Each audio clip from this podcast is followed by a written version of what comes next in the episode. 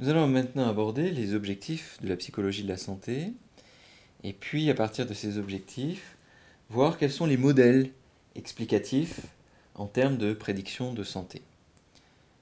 Nous appuierons sur les travaux de Brouchon de Switzer de 2001-2002 et reprendrons euh, ces définitions des différents modèles qu'elle a pu mettre en avant.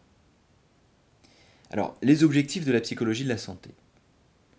Tout d'abord, optimiser la prévention, la promotion des comportements de santé et la prise en charge des personnes malades. Deuxième point, étudier les facteurs psychosociaux qui vont jouer un rôle dans l'initiation, l'évolution et la rémission des maladies. Et enfin, comprendre les processus biopsychosociaux pouvant expliquer cette influence. Voyons maintenant ensemble les différents modèles explicatifs. Donc différents modèles coexistent pour prédire et expliquer l'état de santé. Le modèle biomédical, le courant psychosomatique, l'épidémiologie, le modèle biopsychosocial et le modèle transactionnel. Tout d'abord, le modèle biomédical. Pour ce modèle, qui est encore prédominant dans la médecine contemporaine, la maladie concerne le corps et correspond à un dysfonctionnement organique dû à l'effet de divers agents pathogènes, infections, traumatismes, lésions, tumeurs, substances toxiques, etc. Ce modèle s'intéresse plus à la maladie qu'à la personne malade. Il est ainsi fondé sur la croyance en une séparation entre l'esprit et le corps. Ce modèle a certes été extrêmement utile pour combattre les maladies infectieuses et développer les vaccins et les antibiotiques, mais il est considéré aujourd'hui comme trop simpliste. Le courant psychosomatique maintenant. Pour le courant psychosomatique, le développement de certaines maladies, respiratoires, digestives, cardiovasculaires, dermatologiques, cancéreuses, etc., serait associé à certains facteurs psychologiques. Dans l'approche épidémiologique, eh bien, cette dernière consiste à comparer des groupes de sujets, sains et malades, et à rechercher tout ce qui peut les différencier. Les facteurs environnementaux, psychosociaux, etc. Voyons maintenant le modèle biopsychosocial. Ainsi, certains auteurs considèrent que ce sont des facteurs biologiques, psychologiques et sociaux et leurs interactions qui sont à l'origine de différentes pathologies physiques et mentales. Et c'est ainsi qu'a été élaboré le modèle biopsychosocial au début des années 80 par Engel. Pour cet auteur, donc, les différents aspects de la santé et de la maladie sont organisés de façon hiérarchique, selon un continuum que l'on peut observer ici, et ce continuum permet de les classer des plus généraux, culture, communauté, famille, aux plus spécifiques, individus, organes, cellules.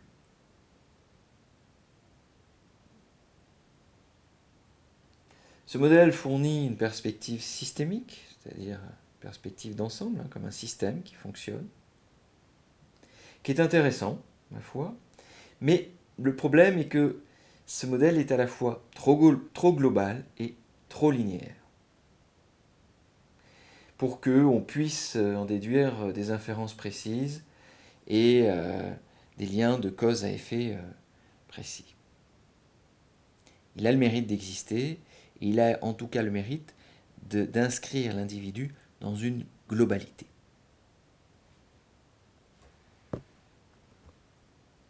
Venons-en maintenant au modèle transactionnel. L'approche transactionnelle de Lazarus et Fockman, 1984, a ouvert des perspectives de recherche tout à fait nouvelles. En effet, ce modèle va s'intéresser aux transactions actuelles entre l'individu et l'environnement, c'est-à-dire aux efforts que va faire le sujet d'un point de vue cognitif, émotionnel, comportemental, pour s'ajuster à des situations aversives.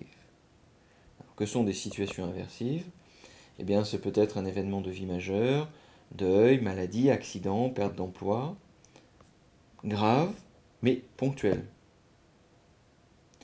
Cela peut relever aussi de tracas quotidiens caractère chronique, mésentente conjugale, surcharge de travail, environnement bruyant, maladie personnelle.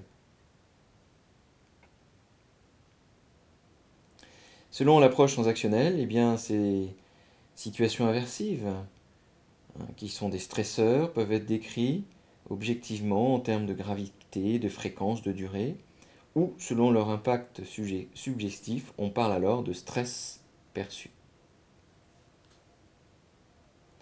Au niveau du modèle transactionnel, ces transactions vont se dérouler en deux phases essentielles. Première phase, devant la situation inversive, une phase d'évaluation primaire, c'est-à-dire que le sujet va essayer de lui donner du sens. Deuxième phase, le sujet va évaluer, dans un deuxième temps, comment faire pour pouvoir s'en sortir. C'est ce qu'on appelle l'évaluation secondaire. Et à partir de là, il va élaborer des stratégies d'ajustement ou stratégies de coping. Ces stratégies de coping eh bien, auront donc des issues psychologiques et somatiques positives si elles réussissent, c'est-à-dire des stratégies d'adaptement négatives si elles ne réussissent pas, et il y aura donc un feedback avec un retour par rapport à ces issues psychologiques, au ressenti somatique, qui permettra à l'individu d'évaluer la situation et d'adapter, le cas échéant, de nouvelles stratégies d'adaptation, toujours en faisant appel à ses ressources personnelles et ou aux ressources dans l'environnement.